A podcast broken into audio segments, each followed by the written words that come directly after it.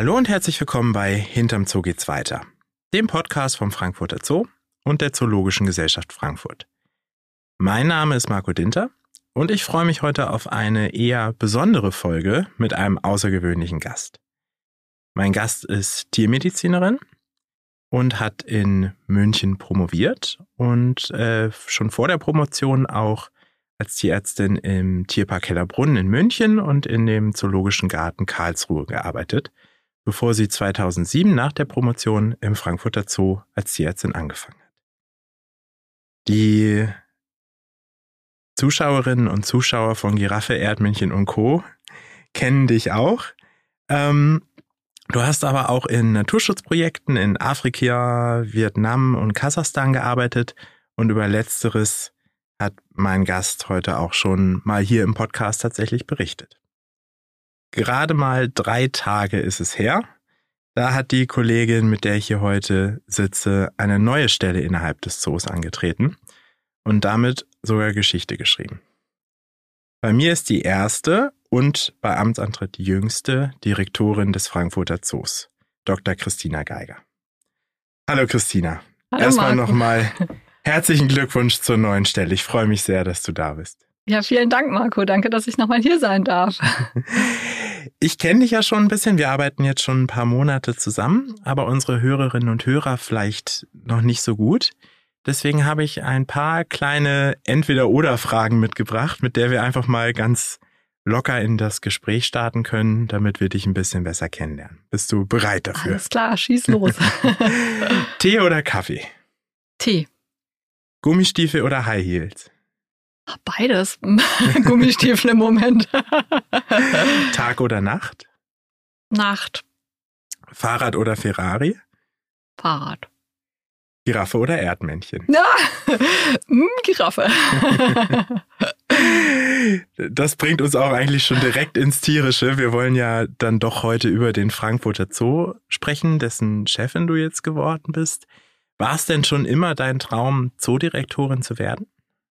So Direktorin wollte ich eigentlich nicht schon immer werden. Nee, ich habe mir immer gewünscht, dass ich irgendwie mit Natur und Tieren arbeiten kann. Das war für mich immer ein selbstverständliches Thema. Schon als Kind haben wir auf Spaziergängen jedes Tier, jeden Baum, jede Pflanze untersucht und benennen müssen. Und ähm, dann habe ich Tiermedizin studiert und eigentlich seit dem ersten Tag des Studiums erklären mir zumindest meine Kommilitonen heute noch, war mir wohl klar, dass ich unbedingt mit Zoo- und Wildtieren arbeiten will. Aber dass ich damit dann auch mal äh, zu Direktor werden würde, das, glaube ich, war damals noch nicht so in meinem Gedankengut. Aber es ist ja schon wirklich eine, eine große Umstellung von der Zootierärztin zum Direktor oder zur Direktorin. Ähm, gerade Zootierärzte sind ja dann doch sehr praktisch auch in ihrem Beruf und äh, hast du dich auf alle Eventualitäten vorbereitet? Ja, also wo du sagst, ne, man muss sich ja schon wirklich Gedanken machen. Es gibt auch einen ganz, ganz lieben Kollege, der Wolfram Rietschel, der über 35 Jahre Zootierarzt in der Wilhelma in Stuttgart war und der mir hier in meinen ersten Zeiten auch viel unter die Arme gegriffen hat. Und der ähm, ist mit äh, Herz und Seele eingefleischter Zootierarzt gewesen und hatte nicht besonders viel übrig für die äh, Zoodirektoren dieser Welt. Deswegen war ich dann doch ganz froh, dass er mich trotzdem noch angerufen hat, als er von meiner Ernennung gehört hat. Und äh, der hatte mal ein ganz banales Beispiel gebracht und er hat gesagt, schau dir mal an, hier in Frankfurter Zoo sieht man das beste Beispiel, warum man auf gar keinen Fall Zoodirektor werden sollte. Denn schau dir an, dann sitzt du hier nackt im Regen vor allen Leuten. Es war eine Anspielung auf die Bronzestatue von Max Schmidt, die tatsächlich total äh, spärlich bekleidet bei uns hier im Zoo rumsitzt und er hat gesagt, auf gar keinen Fall werde ich mal so enden. das hättest du dir vorher überlegen müssen. Ja, Augen auf bei der Berufswahl. Ne? Ich kenne dich ja auch aus dem Zoo hauptsächlich mit äh, Dienstklamotten auf deinem äh, Dienstfahrrad, wenn du an einem vorbeirauschst mit dem äh, Arztkoffer quasi im, im Fahrradkorb und einer Menge Equipment. Sieht man dich jetzt in Zukunft nur noch in Bürokleidung hinterm Schreibtisch oder schleichst du dich dann ab und zu nochmal heimlich in die Praxis, um irgendwie doch nochmal mit anzupacken? Ich habe tatsächlich schon heimlich überlegt, wo mein Spind mit meinen Stiefeln ins Chefbüro passt. Nein, also ich befürchte, es wird schon überwiegend auf die Bürokleidung jetzt hinauslaufen. Das ist halt einfach ein anderes Berufsfeld. Aber ich ähm, habe schon vor, meiner jetzigen Kollegin und dem oder der neuen Kollegin, die wir natürlich definitiv kriegen werden, ähm, hoffentlich am Wochenende zumindest ab und zu mal unter die Arme greifen zu können. Also so ganz möchte ich meine Stiefel mit Stahlkappen nicht weglegen. Du hast ja auch eben äh, dich für die Gummistiefel entschieden statt genau. der High Heels. In den vergangenen Jahren hast du dich ja jetzt ganz intensiv um die Gesundheit der Tiere hier gekümmert. Ähm, und was du eben im Grunde auch schon angesprochen hast, mit der neuen Stelle kommen jetzt ganz viele neue Aufgaben mit dazu. Worauf freust du dich denn am meisten? Worauf ich mich am meisten freue, ist eigentlich, dass ich jetzt wirklich so das Gefühl haben werde, dass ich vielleicht auf viele Bereiche hier, die unsere Arbeit beeinflussen, ähm, Einfluss nehmen kann. Ich hatte halt vorher nur bedingt äh, die Gelegenheit, was mitzuentscheiden. Natürlich bei wichtigen Sachen waren wir einfach auch als Teil der wissenschaftlichen Abteilung als Tierarzt immer involviert. Ähm, aber da gibt es natürlich Sachen, die darüber hinausgehen, die einen darüber hinaus auch interessieren, für die mir ganz einfach auch die Zeit gefehlt haben, wenn ich die Tiermedizin so machen wollte, wie, wie mein Anspruch war. Und ähm, ja, man gibt halt ein Aufgabenfeld auf, damit man sich mit anderen intensiver beschäftigen kann. Und da denke ich, kommt eine ganze Menge ähm, was Interessantes, vielleicht manche Sachen, die auch eher lästig sind. Das ist einfach so. Aber ja, ich freue mich auf, ein neues Aufgabenfeld auf jeden Fall. Das wird aufregend, es macht Spaß und daran entwickelt man sich weiter.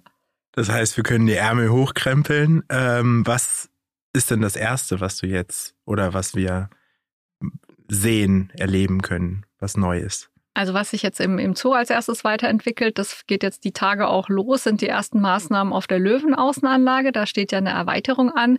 Da sind die ganze Zeit die Planungen weitergelaufen und da fing es ja auch schon an, dass wir jetzt einige Tiere umgesetzt haben, damit die eben nicht gestresst werden, wenn da die Baumaßnahmen beginnen. Das heißt zum Beispiel die, das Löwenpaar, die Eltern, Kuma und Sarina, die sind jetzt schon ins Kumariland hinter die Kulissen gezogen. Ähm, nur noch der Sohn ist in der Anlage, so dass man da eben auch für die Handwerker den ganzen Bereich zugänglich machen kann und nicht die Tiere so gestresst sind, wenn das alles ein bisschen enger wird. Die Löwenanlage wird er erweitert. Der Katzendschungel ist ja jetzt auch schon ein paar Jahre alt und der Frankfurter Zoo ist sogar der zweitälteste Zoo Deutschlands mit jetzt 164 Jahren. Soweit 164 Jahre können wir jetzt nicht in die Zukunft gucken. Aber wo sollte der Frankfurter Zoo denn vielleicht in zehn Jahren stehen?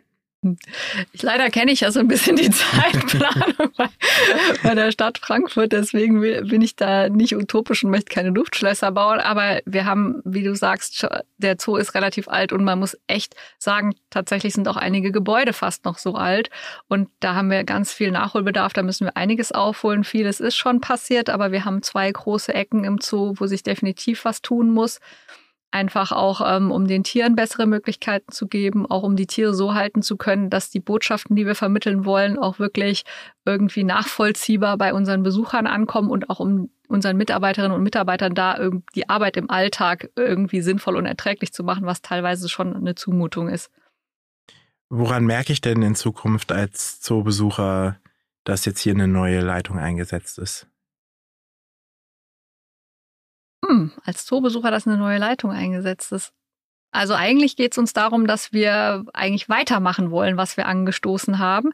Wir haben ja schon im, im Team zusammen hier mit vielen ähm, Mitarbeiterinnen und Mitarbeitern eine Zoo-Konzeptstudie für die Zukunft 2030 Plus entwickelt. Und jetzt wollen wir natürlich zusehen, dass wir die in einen Masterplan umwandeln und dann auch anfangen können und aus unseren Plänen Realität werden zu lassen. Wie schnell das gehen kann, das muss ich jetzt erstmal rausfinden. Soweit bin ich da noch nicht vorgedrungen. Und ähm, ich hoffe halt, dass ich da die Anfänge auf jeden Fall umsetzen kann und wir dann einsteigen können. Wahrscheinlich wird nicht alles auf einmal gehen. Wir möchten ja auch nicht den ganzen Zoo zu einer Baustelle machen. Natürlich sind auch die finanziellen Mittel der Dreh- und Knackpunkt, aber ja, das wäre so die Hoffnung, dass wir da einfach in der Entwicklung weitermachen können. Deswegen wird sich vielleicht für die Besucher erstmal gar nicht so viel ändern und das ist eigentlich auch so mein Grundgedanke, dass dadurch, dass ich mich hier aus der Innenseite des Zoos beworben habe, dass wir eben keinen Fullstop haben, irgendwie mit jemand Neues, der sich erstmal einarbeiten, die Leute kennenlernen muss, unsere Gegebenheiten kennenlernen, wieder neu in so eine Planungssituation reinfinden muss, sondern eben dadurch, dass ich mich hier eigentlich ganz gut auskenne und auch in die bereits bestehenden Pläne ähm, ähm, involviert war, dass wir eben zügig an die Umsetzung jetzt gehen können. Und deswegen hoffe ich eigentlich, dass es, dass es aktiv wird und die Besucher sehen, dass sich was tut. Natürlich wird das vielleicht teilweise auch dann ein bisschen unangenehm, weil es vielleicht an der einen oder anderen Stelle eine neue Baustelle gibt. Aber wenn man dahinter dann den Gedanken sieht, dass sich da was entwickelt, dass es für die Tiere, für die Besucher und für den Gedanken ähm, der Zukunft des Zoos weitergeht, dann hoffe ich, kann man dafür Verständnis aufbringen.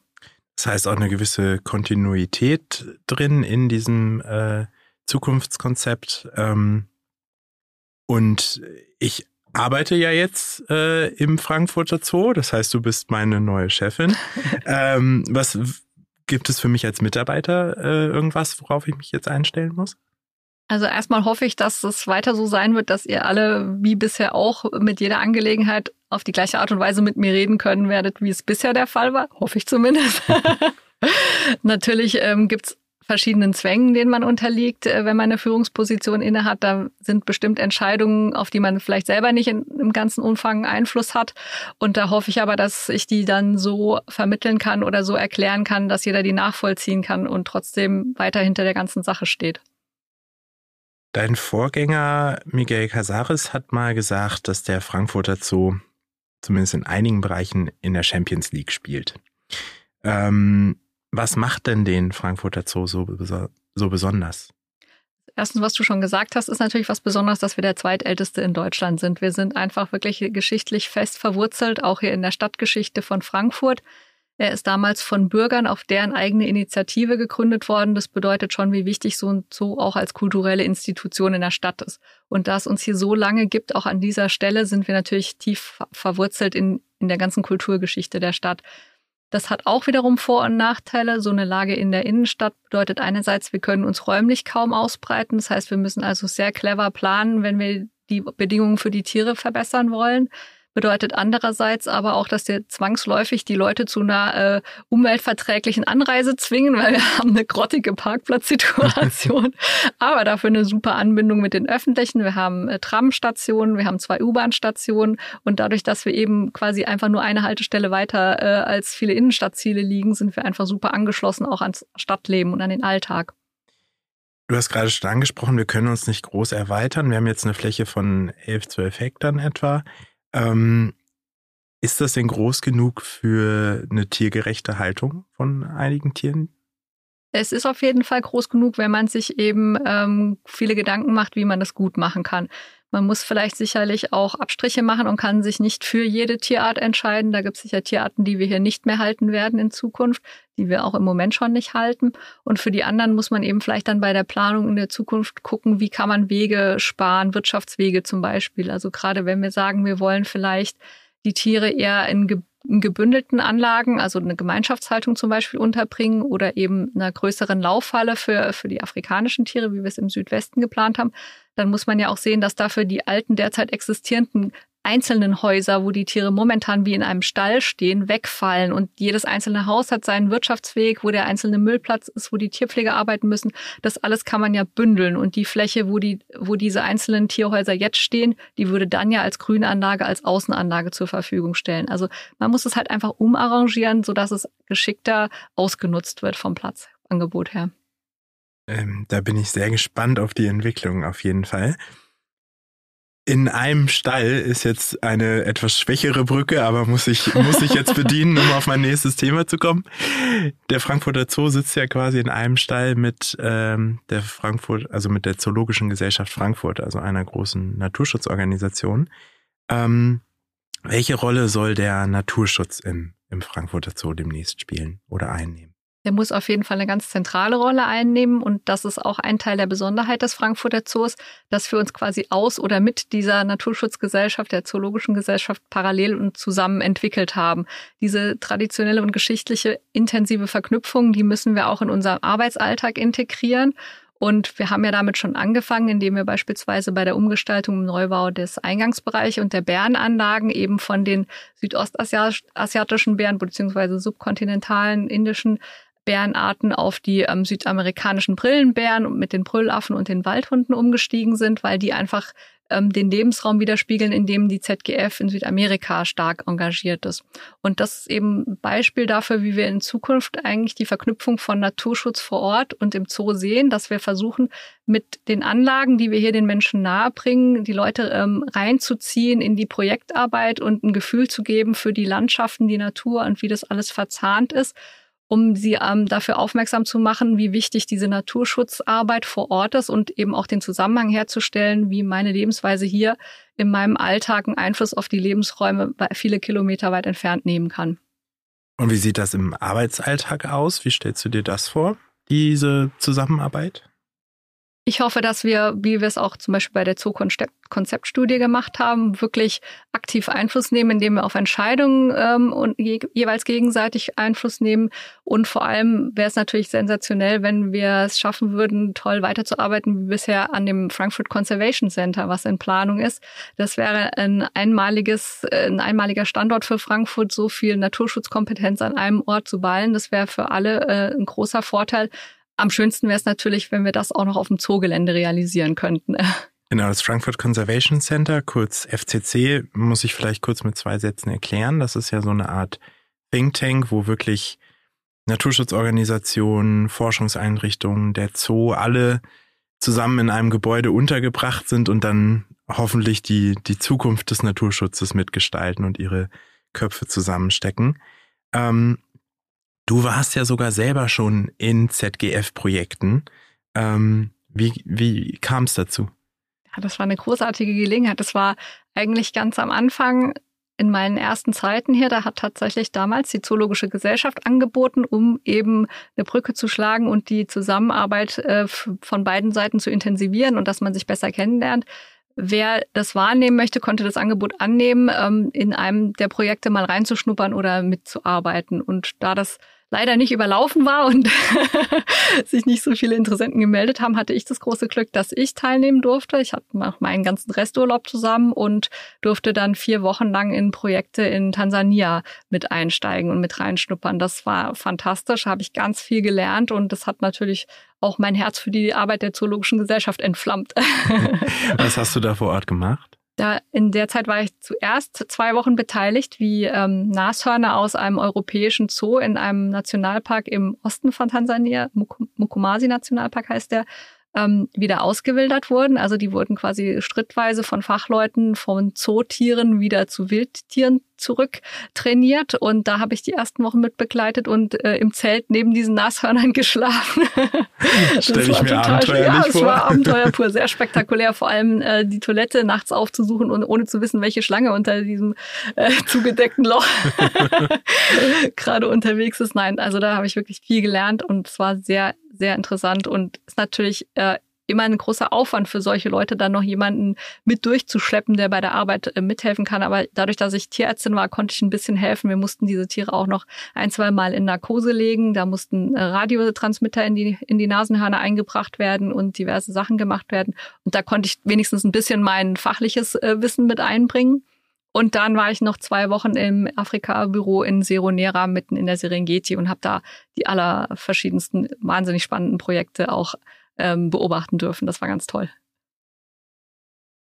Gibt es denn etwas, ähm, was du dir für den Frankfurter Zoo wünscht, wenn du jetzt äh, einen Gin vor dir hättest und drei Wünsche oder eine gute Fee oder wie auch immer? Ähm, hättest du was, wo du sagen würdest, das wäre schön?